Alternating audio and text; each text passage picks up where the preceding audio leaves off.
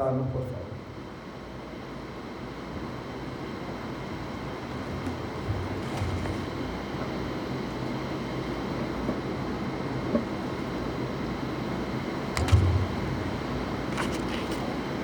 Elaborar un sermón no es tarea fácil. Se convierte en una receta complicada que necesita precisión. No puedes adelantarte mientras estás horneando un sermón, ni tampoco te puedes retrasar.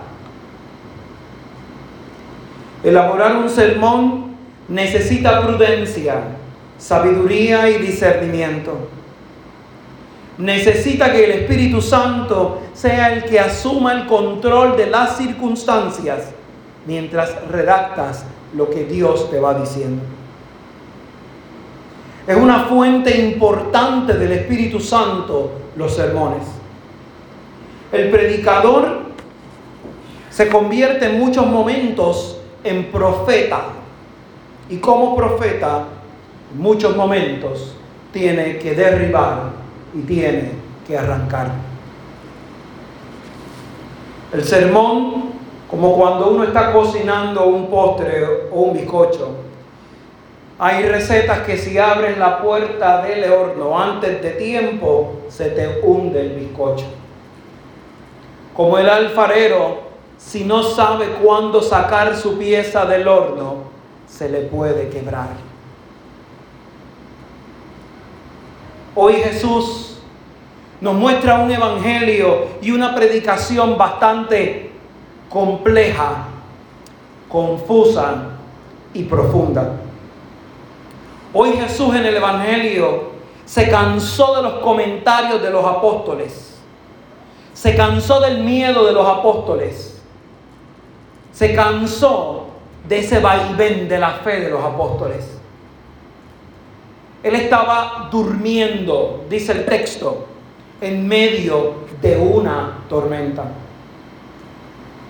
Y cuando tú estás en un lugar complicado, como por ejemplo una piscina o la playa, tú esperas que el salvavidas que está mirando a lo lejos no esté durmiendo, sino que esté alerta por si va a salir a tu encuentro si te estás ahogando. La expectativa de los apóstoles es que tenemos al amuleto de la suerte en medio nuestro y ese amuleto no se puede dormir para que el amuleto salga a rescatarnos, no importa las circunstancias. Porque la definición de Mesías era ese, rescatarnos. Jesús cansado y molesto se levanta y le da una orden al viento le da una orden a las, a las olas y las olas y el viento hacen silencio. Esa orden fue producto de la molestia. Esa orden fue producto del cansancio. Jesús estaba durmiendo. Si Jesús hubiese estado preocupado o angustiado o cualquier otra cosa, Jesús hubiese detenido en medio del tiempo como ocurrió en el huerto de Getsemaní, para sencillamente orar. Pero en ese momento Jesús estaba durmiendo porque sentía confianza. Sentía que al final del día tenía seguridad porque había un Padre que está en el cielo, que me está acompañando, que me está aliviando, que me está vigilando. Todas las traducciones de la Biblia coinciden con que Jesús se refiere a Dios como Padre. Y se refiere a Dios como Padre de una manera especial y particular. Él deposita su confianza en el Padre como signo de conexión y comunión con Él. El signo del Padre, el signo del amor fraterno del Padre, es lo que permite que Jesús pueda seguir durmiendo en la barca, porque sabe que aunque esté durmiendo, alguien va a velar por él. Hoy celebramos el Día de los Padres. Y aunque las lecturas no enfocan en el tema de la paternidad directamente, la realidad es que, como acabo de mencionar, sí hablan del hecho de la paternidad. Para referirnos a mi sermón el día de hoy, quisiera hacer una breve unión con las palabras de Pablo y el contexto en que Pablo habla en la segunda lectura. Pablo ya había estado predicando por mucho tiempo en medio de la gente. Pablo ya había hablado de Dios, del Espíritu Santo, del amor paterno, del amor fraterno. Pero a pesar de eso, la gente que estaba con Pablo lo cuestionaban, lo maltrataban y lo empujaban.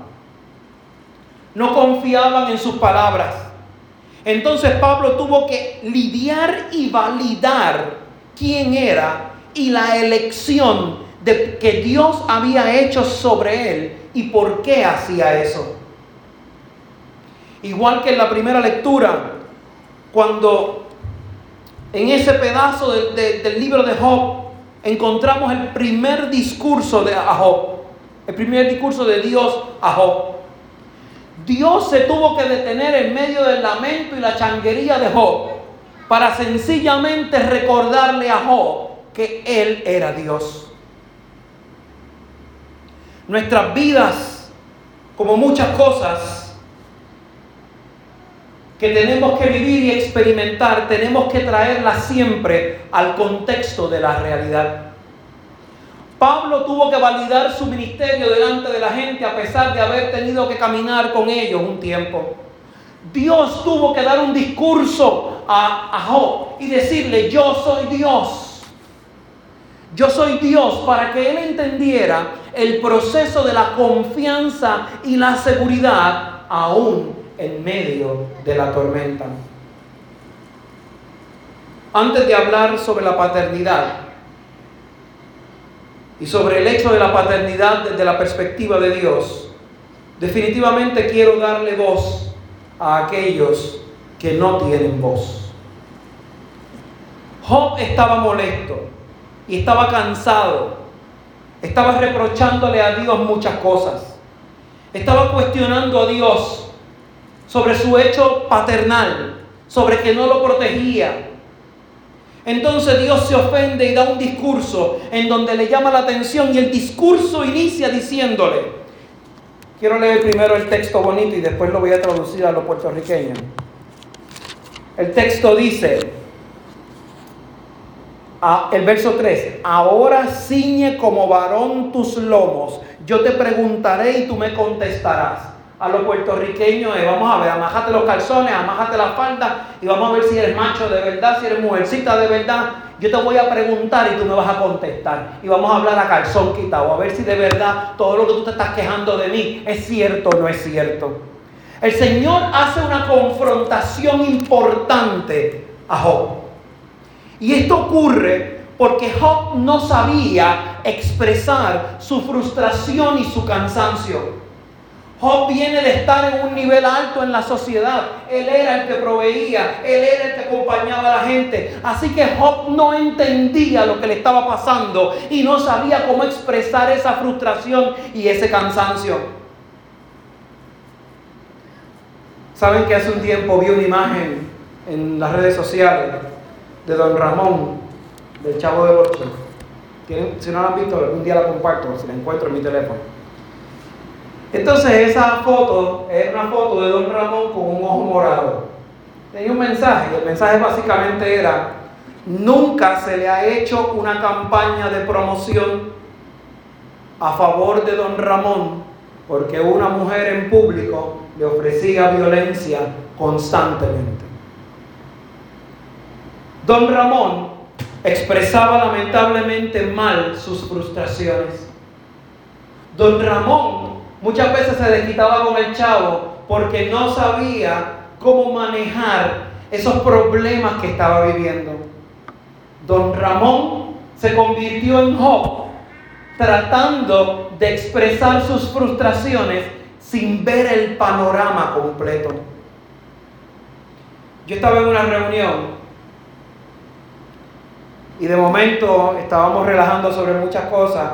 Y ustedes saben que yo no puedo perder tiempo. Y a mí, a mí yo tengo un diseñador italiano que me diseñó una camisa. Y entonces yo estando en la reunión, cuando me atacaron tanto, pues yo saqué mi camisa. Entonces saco mi camisa de hashtag hombre maltratado. Y todo el mundo empezó a reírse. Y todo el mundo empezó a vacilar con el tema. Entonces una mujer que estaba allí viene y dice, no te preocupes, en la próxima reunión yo voy a ser que diga hashtag mujer maltratada. Y de momento el ambiente de la reunión cambió. Y todo el mundo hizo como un silencio extraño. El chiste cambió de tono. Las circunstancias cambian de tono. Cuando lo que yo estoy diciendo no tiene tono o sentido a la sociedad. Job no lograba entender lo que Dios le decía. Nosotros no entendemos lo que Dios nos dice. Job no sabía interpretar su frustración. Job no sabía escuchar a Dios. Yo no podía entender cómo hablar de un amor inclusivo si no me incluyen, si no me incluyo. ¿Cómo yo puedo hablar de un Dios que apacigua las tormentas en la fiesta de los padres? ¿Cómo yo puedo hablar de un discurso a de Job, de Dios a Job, en el día de los padres, si yo no me siento parte incluyente de este proceso tormentoso y tortuoso de ser hombre en el siglo XXI? Yo no elegí nacer hombre. Yo no le dije a Dios, hazme hombre. Dios me hizo hombre. Y el valor que me da la sociedad hoy no es el mismo valor que Dios me da. Lamentablemente la fiesta de los padres no es tan valorada como la fiesta de las madres. El sentido de las madres y el sentido de Dios desde la perspectiva del mundo es diferente al de los padres. El hombre es entrenado desde pequeño para ser reservado, callado y no manifestar sus emociones. Es fácil condenar el ejercicio patriarcal cuando no se es patriarca. Es difícil entender el ejercicio patriarcal cuando no vemos el contexto del patriarcado. Cuando se presentó la película Pursuit Happiness, Pursuit of Happiness, de Will Smith, esa película que solamente he visto una vez, no puedo verla más de una vez. Esa película logró capturar la realidad de lo que viven muchos hombres y mujeres, que fue lo que vivió Job.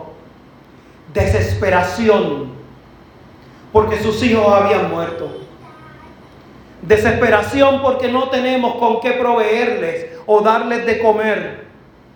Desesperación porque no sabemos expresar nuestros sentimientos, nuestras angustias y nuestras lágrimas.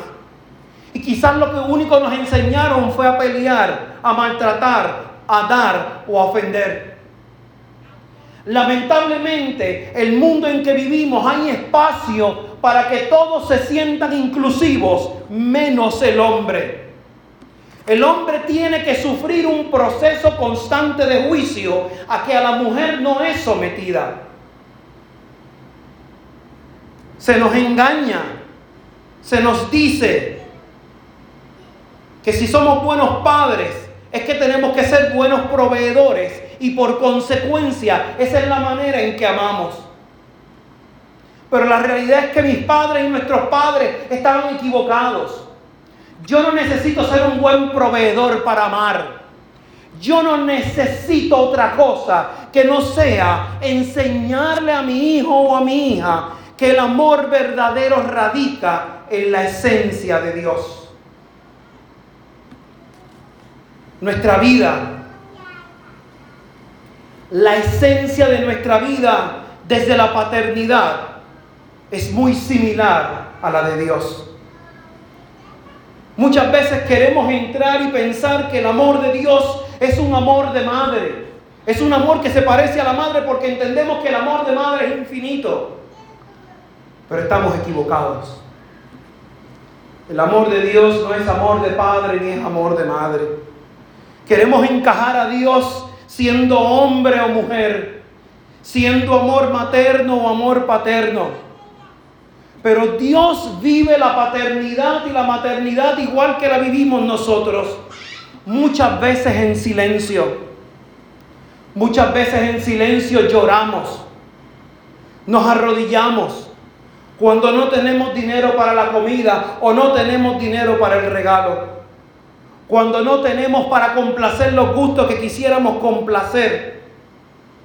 Dios muchas veces en silencio llora por todas las veces que quisiera intervenir en nuestras vidas y al final del día no lo hace respetando nuestro libre albedrío. Quizás hoy les suena absurda mi prédica, pero durante todo el año yo defiendo y predico lo que creo y lo que creo desde las escrituras. Y como misionero y como pastor estoy llamado a predicar en medio de un pueblo que muchas veces se le olvida el valor de todas las cosas. Las vidas negras importan, pero también las vidas blancas importan. Las vidas amarillas importan. El amor blanco importa. El amor negro importa. El amor arcoíris importa. Yo no puedo predicar desde la conciencia de un pueblo dividido cuando Dios trata de como padre y madre abrazar a un pueblo desde la fraternidad. Pablo estaba tratando de predicar un amor de fraternidad y de unión cuando tuvo que parar su sermón para decir y validar quién era y qué era lo que perseguía.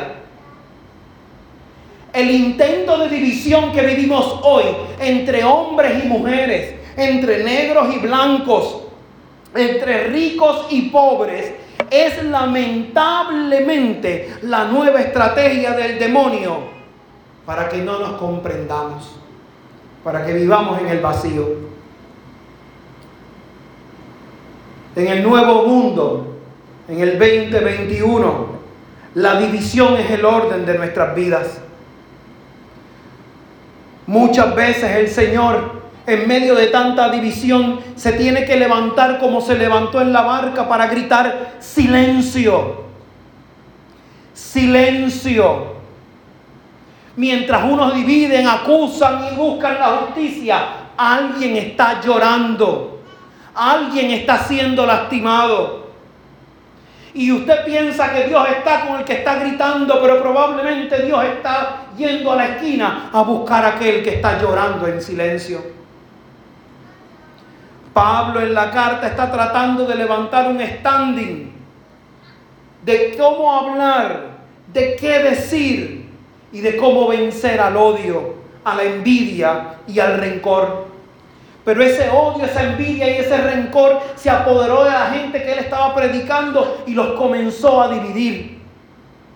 El odio, la envidia y el rencor, armas milenarias del demonio, comenzó a hacer su tiempo y empezó a romper, empezó a sacar. Pablo quería hablarles de perdón. Pablo quería hablarles de perdón y no lo dejaban.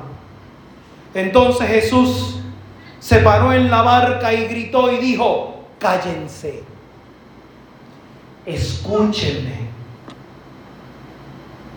El arzobispo Desmond Tutu en, su libro sobre el perdón, nos dice que en Sudáfrica se creó la Comisión de la Verdad para sanar las heridas del apartheid, la guerra cruel entre negros y blancos. Pero la clave de ese lugar y de ese tiempo fue perdonar. ¿Qué está haciendo Jesús hoy en nuestras vidas? Hoy Jesús se levanta en medio de la barca, en medio del altar y nos está diciendo a los que estamos aquí, a los que estamos en la transmisión, silencio, cállate. Es tiempo de escuchar una palabra viva y diferente. Hoy no celebramos a los papás. Hoy celebramos el don de la paternidad. Hoy celebramos a esos hombres, hombres sensibles, que como muchas veces se tienen que parar a la vista de todos fuertes, pero sensibles en su interior, protegiendo el tesoro que Dios les dio. Hoy celebramos esa paternidad de esos hombres que somos atalayas, siempre vigilantes. Aquellos hombres que como el rey David somos soldados defendiendo lo que Dios nos dio. Esos hombres que somos como la Virgen María, que guardamos todas las cosas en nuestro corazón y que lamentablemente no siempre sabemos expresar. Hoy el Evangelio me ordena detenerme para que entienda. Cuanto más coraje cargues con tu papá, más tiempo te tomará sanar. No podré vivir en el amor hasta que lo viva a plenitud. Job no pudo vivir su reconciliación y su tiempo de gracia hasta que logró ver al Padre Todopoderoso desde los ojos del amor. El Padre que le regañó, pero que también lo sanó y lo consoló. No puedo promover ni continuar moviendo el odio disfrazado de justicia, lastimando a otras personas. Debo perdonar a todos, incluyendo si mi Padre me lastimó. Jesús le dio vida en el Evangelio a su Padre y le dijo, Padre, en tus manos encomiendo mi espíritu. El signo de confianza, fraternidad y amor definitivamente es un signo importante para este domingo. Jesús le dio vida así al Evangelio como dio vida en mí, como me regaló el don de ser padre, como el que me regaló el don de la paternidad. Cuando hay una tormenta, cuando empiezan a caer truenos, cuando se asustan, Mariana y Elisa corren a donde yo estoy se acurrucan en mis brazos, porque sienten que el amor las protege, porque sienten que en los brazos de su papá, la fe de sus papás o de su papá le va a proteger, le va a sanar. Papá no tiene que ser perfecto. Papá no va a ser perfecto. Pero si tu papá saca un minuto de su vida, aunque dure 100 años, y dio una oración profunda y sincera en ese momento. Tu papá se conectó con Dios y al conectarse con Dios, automáticamente recibió la gracia de Dios. Tu papá te pudo haber maltratado. Tu papá pudo haber tenido coraje contigo por muchas cosas en la vida. Tu papá,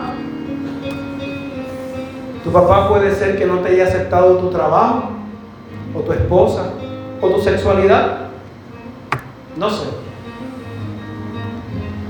Pero todavía no he conocido un papá que esté tan enojado que aún en su lecho de muerte no haya levantado los ojos al cielo y haya dicho, Señor, protege y haz lo que yo no pude hacer.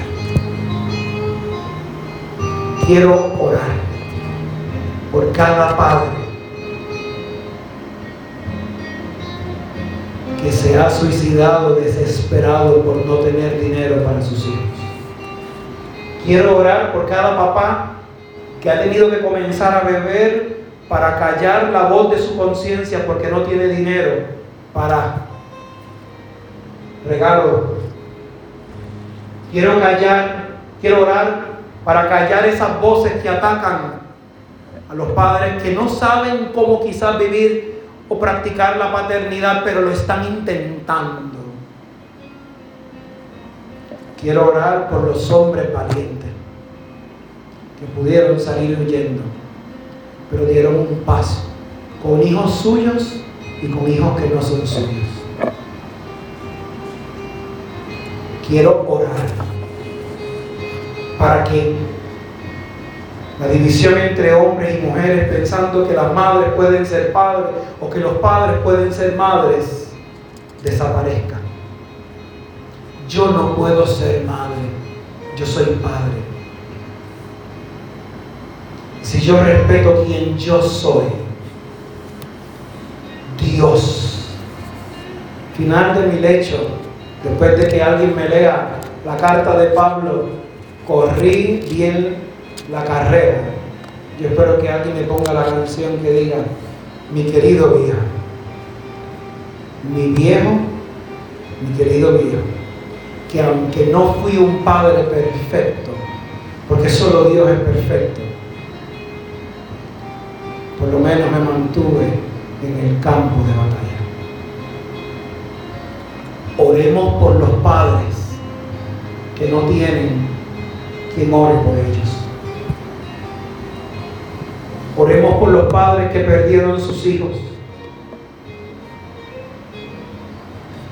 Con una oración de ustedes y mía, el cielo se va a abrir. Va a haber paz en la tormenta y sanidad en nuestro corazón. En el nombre de Jesús.